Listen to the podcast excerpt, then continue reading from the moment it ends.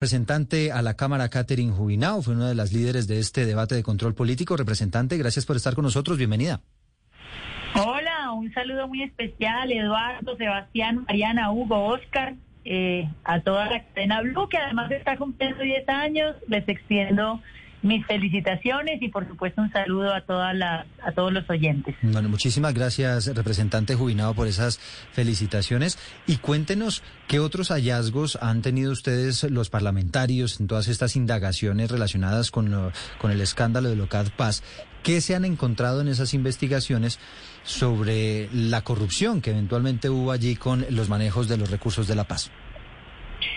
Bueno, lo primero que hay que decir es que en el debate de control político que hicimos ayer, simplemente ahondamos y profundizamos una denuncia que hizo este mismo medio con la periodista Valeria Santos y Sebastián Nora, y es, ellos ya han determinado, digamos, cómo se desviaron los recursos de la paz, más de 500 mil millones de pesos, porque es mucho más dinero que eso, a través de lo que nosotros le hemos denominado contrataderos. Es decir, para eludir la licitación pública y las reglas de la contratación pública, pues utilizaron eh, empresas que se rigen bajo el derecho privado, cajas de compensación, el Fondo Mixto del Deporte en el Valle del Cauca, para asignar estos recursos a dedo eh, y sin mayor vigilancia. Entonces nosotros hicimos foco ayer en el departamento del Cesar que es el departamento que más recursos recibió y que cuando uno revisa ya un caso concreto de cómo es el mecanismo mediante el cual asignan estos dineros, los anticipos, las horas, etcétera, pues nos encontramos que sale al ruedo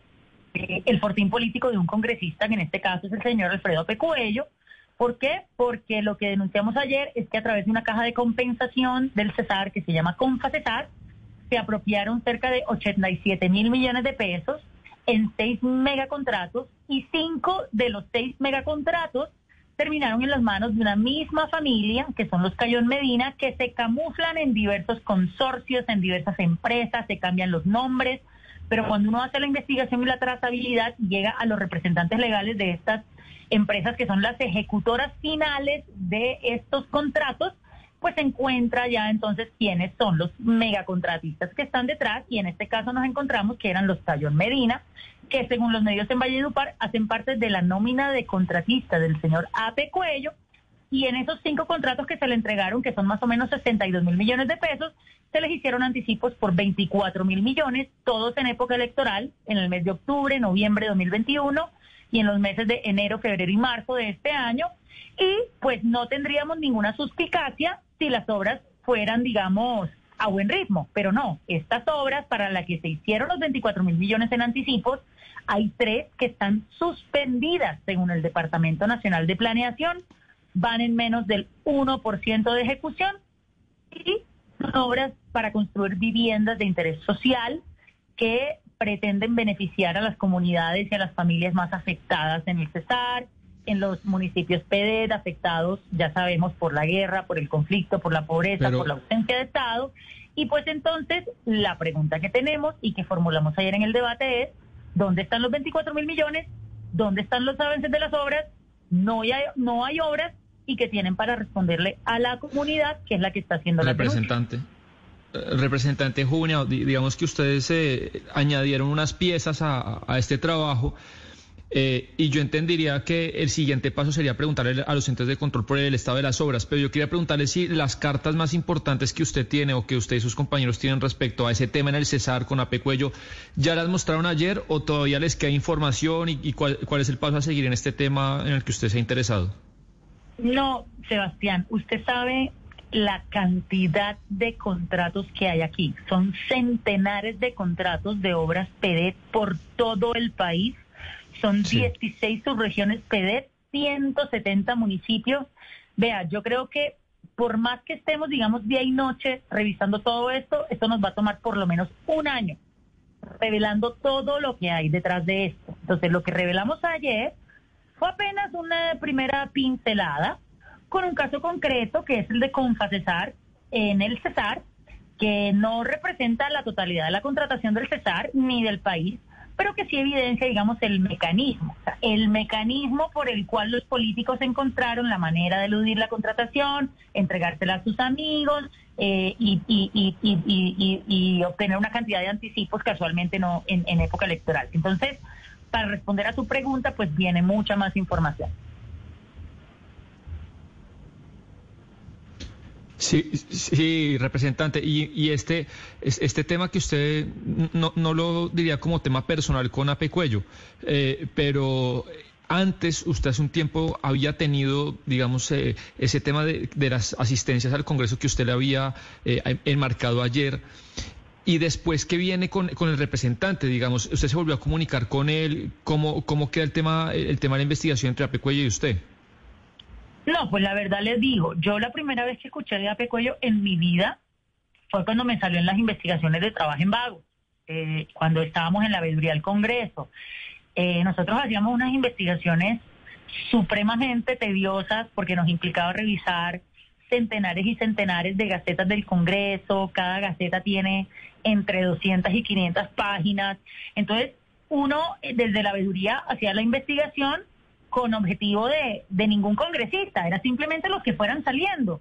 Y entre los que nos empezaron a salir con múltiples inasistencias, injustificadas, etcétera, fue a Pecuello. Fue la primera vez que yo dije como, bueno, ¿y quién es este señor con esta cantidad de inasistencias?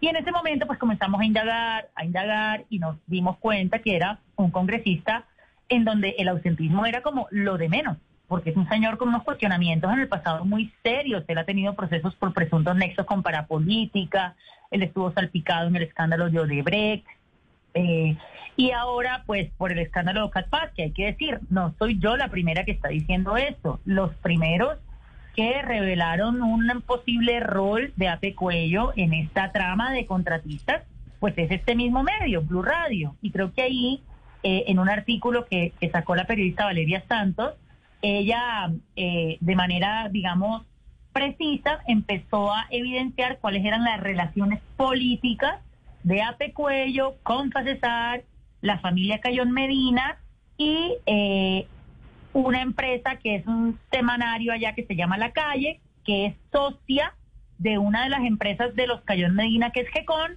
y que a la postre termina eh, haciéndole donaciones a la campaña de Ape Cuello. Entonces, digamos que fue Valeria la que empezó como a mostrar cuáles eran las posibles relaciones políticas y nosotros lo que hicimos nuevamente fue profundizar y ya irnos al detalle de cuáles son los recursos que asignó Confacesar a qué contratistas, que efectivamente son los de la nómina de Apecuello y que bueno, vemos que las obras van en casi nulo avance, ya con reportes incluso de suspensión algunas de ellas y pues las viviendas no están.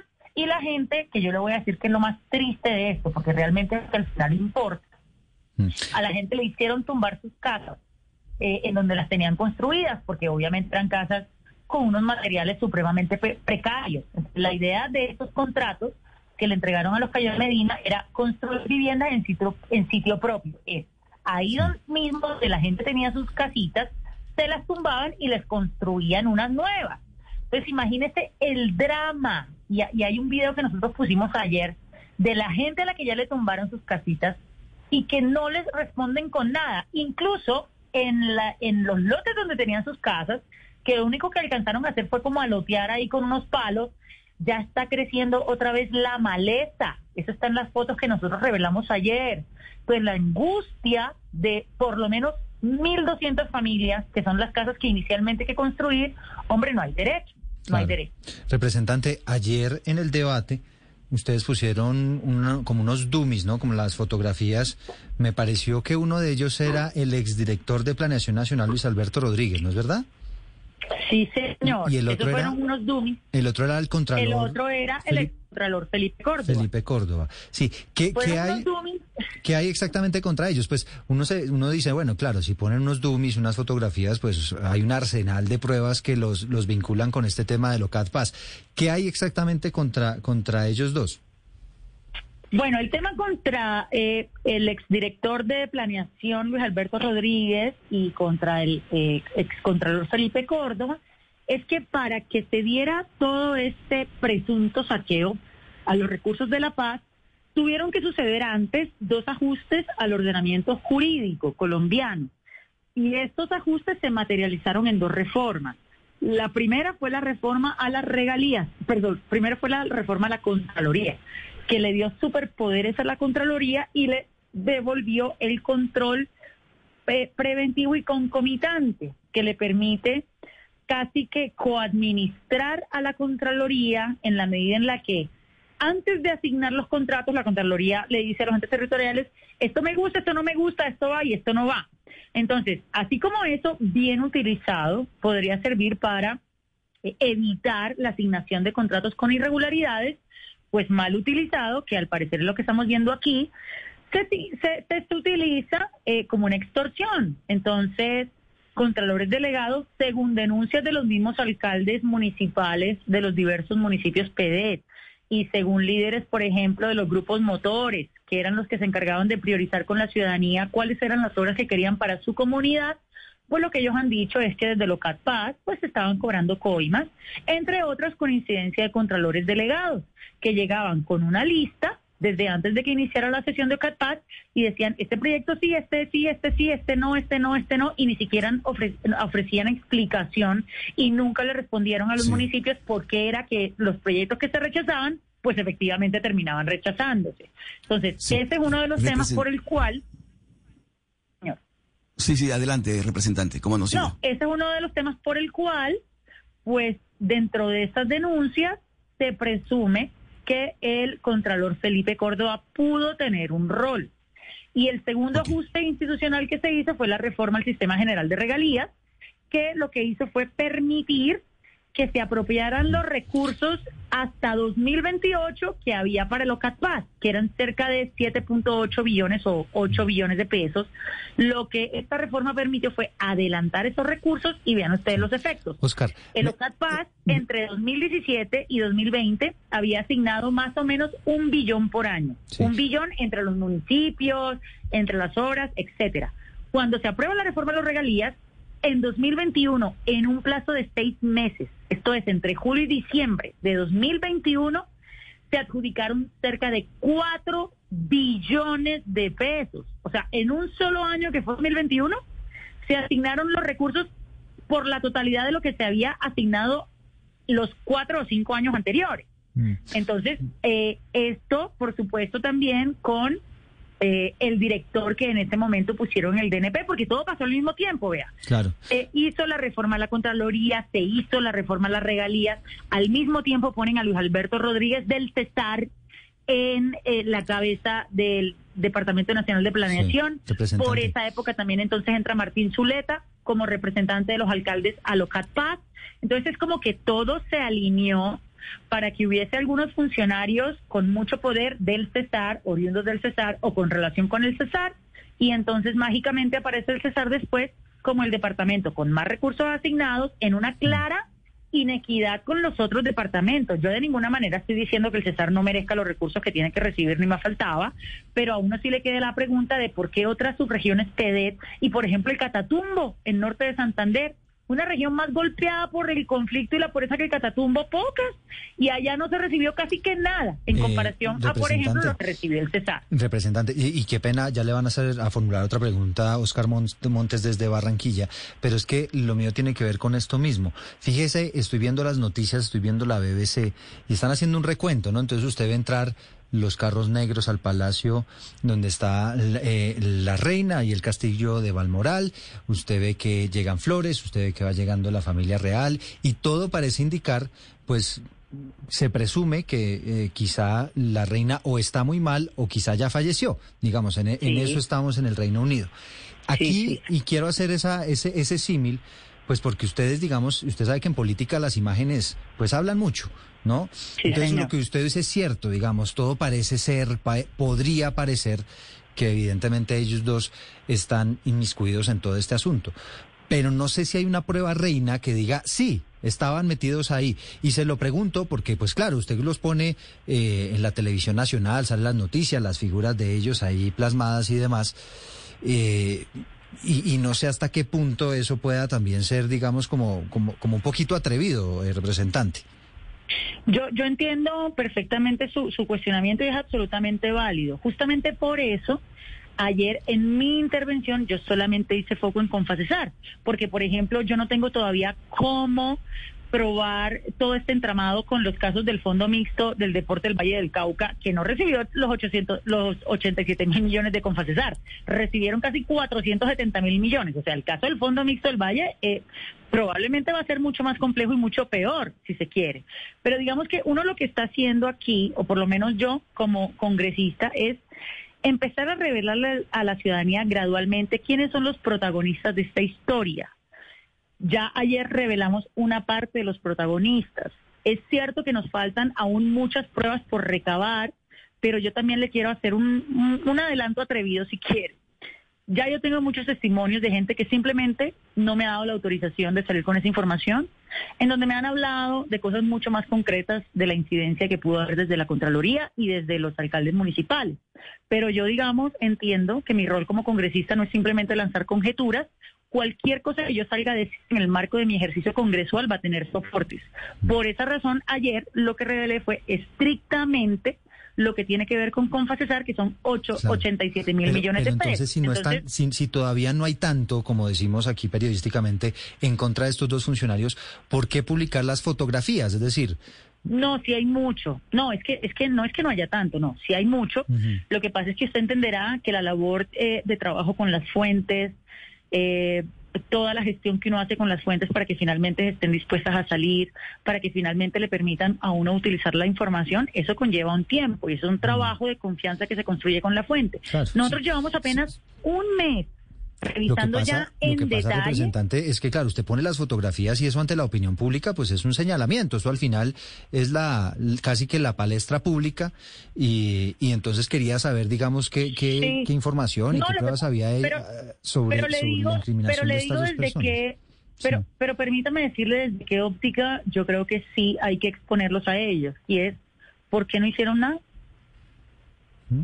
la sola pregunta de por qué no hicieron nada amerita tenerles una foto. Porque es que aquí tenemos un problema claramente político y es que ellos ya salieron de sus cargos.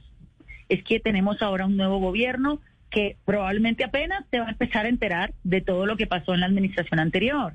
Entonces, si bien yo no los cuestiono todavía con la prueba reina de decir, usted sí estuvo metido aquí con esto, esto y esto. No obstante, espero que más adelante yo tenga esas pruebas. Le insisto, hay algunas pruebas que ya tenemos, no solamente yo, varios mm. congresistas. Si ustedes escucharon ayer la intervención del representante Sergio Marín de Comunes, él lo dijo.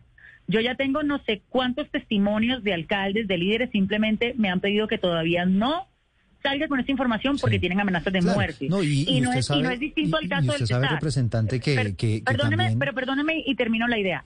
Que no es distinto al caso del Cesar. Los mismos periodistas locales y líderes que me pasaron a mí la información tienen amenazas de muerte. Incluso un video de esas amenazas yo la expuse ayer. Entonces, si bien yo todavía no tengo la prueba reina para decirle a Luis Alberto Rodríguez o a Felipe Córdoba, ustedes estuvieron aquí metidos así, así, así. Sí hay un cuestionamiento por el que ya hay que emplazarlos ante la opinión pública y es ustedes porque no hicieron nada. Le quiero decir, las denuncias de OCAT Paz empezaron a radicarse con los mismos alcaldes de los municipios PEDET a los que no les aprobaban los proyectos. Empezaron a radicarse desde los ministerios con los enlaces que daban el concepto único sectorial, como por ejemplo el Ministerio de Transporte, y que por alguna razón en el OCATPAS se los tumbaban. Eran proyectos que ya tenían aval de los ministerios y se los tumbaban. Entonces las denuncias del OCATPAS arrancan por ahí, por los mismos ministerios, por los mismos alcaldes, y la pregunta de ellos era, cuál es la incidencia que están teniendo aquí los contralores delegados, que son los que vienen y nos tumban las cosas y vienen a negociar con nosotros las coimas de los proyectos. Esto no es un invento, esto lo explicó ayer con suficiente ilustración la representante Jennifer Pedraza del partido Dignidad, sobre todo cuando la señora del Departamento Nacional de Planación respondió al final en el debate. Aquí hubo denuncias clarísimas que estaban en conocimiento de Luis Alberto Rodríguez, de Felipe Córdoba y de todos los entes de control desde hace por lo menos años medio. y están los documentos de las denuncias que radicaron. ¿Y qué hicieron estos señores? Le voy a decir qué hicieron estos señores. No solamente no hicieron nada, salieron a defender a sus funcionarios. ¿Y sabe qué hizo el Contralor Felipe Córdoba? Que es una absoluta ofensa y grosería. Salió a demandar, a, perdón, a denunciar penalmente por injuria y calumnia a esos líderes locales y a esos alcaldes locales que estaban denunciando que los contralores delegados les estaban pidiendo coimas. Entonces, a mí eso me parece suficientemente fuerte para ponerlos a ellos en el centro del debate y preguntarles ante el país cuál es su rol aquí y por qué ante las denuncias que empezaron por lo menos un año y medio antes, ustedes hicieron los ciegos, no solamente decidieron no investigar a sus propios funcionarios, sino además, a, sino además amedrentar penalmente a quienes estaban haciendo las denuncias. A mí eso me parece supremamente grave. Y es, y, es, y es, digamos, respetable, representante. Yo solamente tengo esa inquietud de si tenían elementos adicionales, porque aquí en la entrevista que le hicimos en su momento al doctor Luis Alberto Rodríguez, que ha sido uno de los que ha respondido sobre estas denuncias, él lo que dice, y él lo que nos dijo aquí en estos micrófonos, es que supuestamente había llegado una sola denuncia anónima y que se había descartado y que por esa razón, digamos, él como que eh, se abstuvo de tomar decisiones en ese momento, cuando él era el director del Departamento Nacional de Planeación. Oscar Montes, desde Barranquilla, escúcheme, representante que le, querían formular. Grave. Sí. Eso es una mentira grave ante la opinión pública y ante el país. Ah, bueno, porque las, denuncias, las múltiples denuncias están radicadas. Ah, bueno, bueno, ahí, está la clase. Pero mire, mire, eso era lo que él planteaba en esa, en esa entrevista. Eh, Oscar, adelante. Sí. Pero mire, representante Jubilado, eh, por supuesto que se trata de unos señalamientos, eh, unas denuncias gravísimas que eh, tienen que ver con, con, Blue Radio, que fue aquí Sebastián Nora y Valeria Santos quienes estuvieron desde un comienzo al frente de la investigación. Eh, por supuesto que se trata de un debate de carácter de control político y, y, todo eso está claro en lo que, lo que estamos presenciando en estos momentos. Pero, pero ante la gravedad de los, de los, de los señalamientos, de los cuestionamientos, representante jubilado, por eso eh, Eduardo le insiste tanto en el tema de las pruebas, porque digo, una cosa es la responsabilidad política que le cabe a algunos funcionarios y otra cosa ya es la responsabilidad penal que se deriva de su conducta.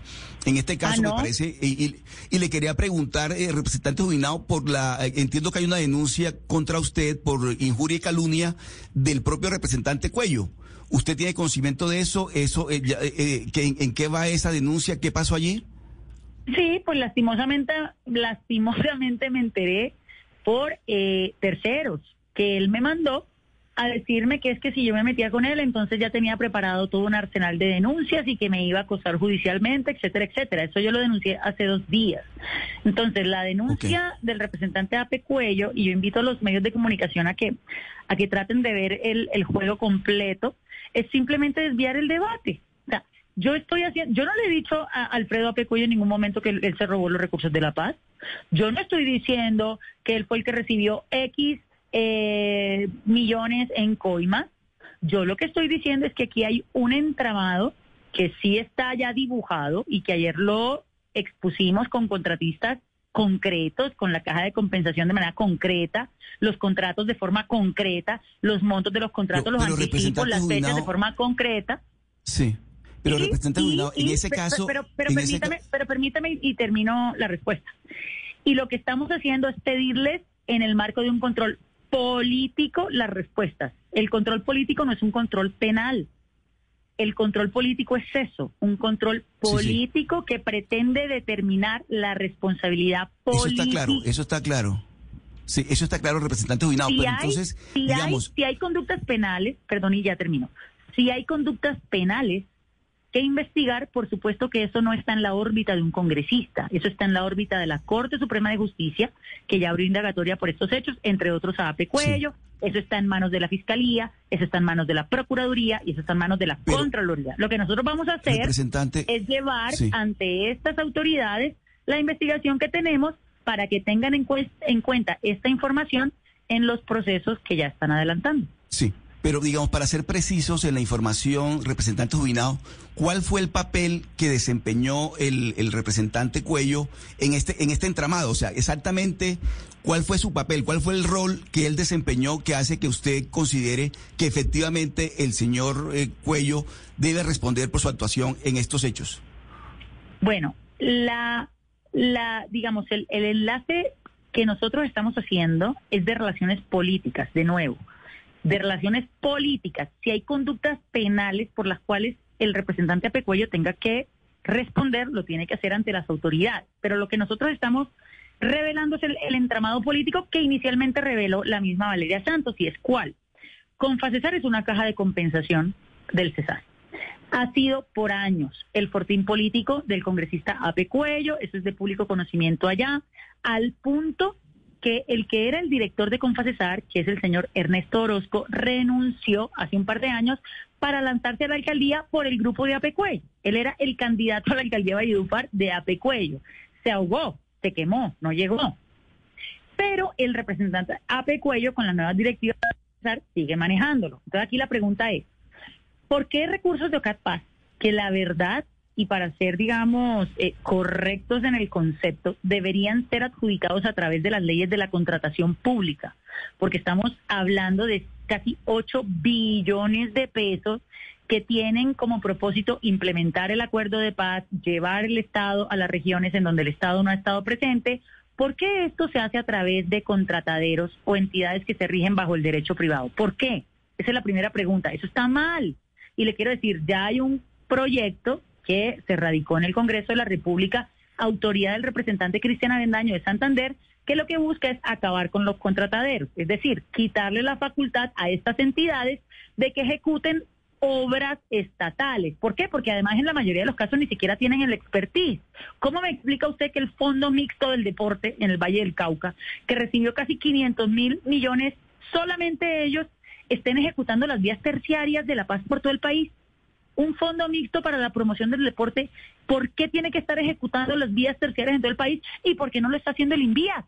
Es que aquí lo peor es que el Estado, la institucionalidad, ya tiene entidades que deben adelantar esas obras, que deben adelantar esos procesos, pero no, aquí se los vuelan habilitando empresas mixtas o que se rigen bajo el derecho privado, entregan la contratación a dedo a sus amigos contratistas sin ningún tipo de criterio, simplemente se los entregan a dedo y luego aparecen una cantidad de anticipos injustificados, porque le quiero decir, en el caso de los Cayón Medina, uno ni siquiera entiende por qué les dieron anticipos. El concepto del anticipo es que un contratista que no tiene la capacidad financiera, el músculo técnico para empezar las obras, pues la tenga. Y por eso el Estado le da una ayuda que es el anticipo. En el caso de los Cayón Medina, eso no estaba justificado de ninguna manera. ¿Por qué? Porque ellos son los mega contratistas del Cesar. Las obras que tienen los Cayón Medina por OCAT son un pelo, son una pestaña. Esta gente tiene contratación estatal de muchas otras magnitudes y objetos, como por ejemplo lo que también revelamos ayer, los centros deportivos de los Juegos Bolivarianos del Cesar que terminaron a mitad de año y las obras de los Cayón Medina no se han entregado todavía completas el Coliseo no lo han entregado, la piscina olímpica la entregaron sin cubierta y además son los contratistas de Centro Sacúdete que también tienen una cantidad de problemas. Entonces uno aquí se pregunta por qué le dan unos anticipos a un mega contratista que tiene todo el músculo financiero para adelantar las obras y se las dan sin que el contratista haya puesto un ladrillo. Y seis meses después se da cuenta uno que esas obras de ese contratista están suspendidas, según lo que nos reporta el DNP, tienen avances de menos del 1% y nadie sabe dónde están las obras y los anticipos se hicieron en la época electoral. En plena campaña del Congreso y en plena campaña a la presidencia se le dio vía anticipos a los Cayo Medina 24 mil millones de pesos. Entonces, explíqueme cuál es la cosa. Eso no tiene ninguna justificación. Es que es una olla, una olla grande, efectivamente, la que tiene que ver con todos estos asuntos de la contratación. Pues, representante, le agradecemos este contacto. Ayer me dio la impresión de que los, los representantes al final se, se fueron casi todos, ¿no? Sí, eh, digamos, lamentablemente es un poco la dinámica del Congreso, como yo, digamos, lo expuse como vedora desde la veeduría Trabajo en Vagos. Difícilmente los congresistas se quedan las sesiones completas, se van temprano. Y digamos que es lamentable, pero aún así, yo creo que lo que pasó ayer es valioso en la medida en la que, ante el ataque sexista, machista y misógino de un congresista, todos los partidos de forma unánime se levantaron, lo reprocharon, lo abuchearon, lo condenaron y por esa razón fue que el presidente de la Cámara, David Racero, le tocó eh, casi que impedir la intervención de Apecuello y pedirle que lo hiciera sin alusiones personales a mí mm, y sin, calificativos ofensivos. Entonces vea usted que fuera yo o fuera cualquier otra persona, yo lo que veo es que el, el Congreso ayer en medio de todo eh, mostró un avance, mostró un avance en cuanto a que en el Congreso ya no se ven bien este tipo de ataques machistas y misóginos cuando es una mujer la que en el marco del Congreso hace una denuncia y hace un trabajo y hace un control político. Quizás hace 10 años ese comentario machista y ridículo del representante Apecuello se lo hubieran aplaudido los otros congresistas, pero ayer se lo rechazaron de forma unánime. Entonces yo le agradezco a la plenaria, la verdad, le agradezco a todos los partidos políticos porque ayer enviaron el mensaje correcto. No, claro, es que sí fue algo paradójico, digamos, usted que ha impulsado todo este tema de trabajo en vagos y de estar presente en las sesiones y tal, pues pues no era a este Congreso renovado con, con, la, con la presencia ahí pues, de los representantes. Eh, eh, finalmente, bueno, es que es difícil porque hasta donde entiendo, representante, un eh, funcionario que ya no es, sino que fue, no necesariamente está obligado a asistir a este tipo de citaciones, ¿cierto? En el marco del control político no, pero en el marco del control público sí. Aquí hay que decir que el Congreso, dentro de sus facultades de control, tiene dos líneas el control político, que es directamente a funcionarios o altos funcionarios del Ejecutivo, y el control público. El control público es una facultad constitucional que tiene el Congreso de emplazar a cualquier actor de la sociedad civil en el marco de una investigación que está haciendo el Congreso. Entonces, ayer la representante Jennifer Pedraza, vía control público, citó a Luis Alberto Rodríguez, citó al excontralor Felipe Córdoba, simplemente ellos no cumplieron con su deber de asistir y darle la cara al país. De nuevo, si tuvieran las respuestas y si estuvieran tranquilos, yo no veo por qué no darle la cara al país. Son las 11 de la mañana, 25 minutos, representante, gracias. Muchas gracias a ustedes. Mm.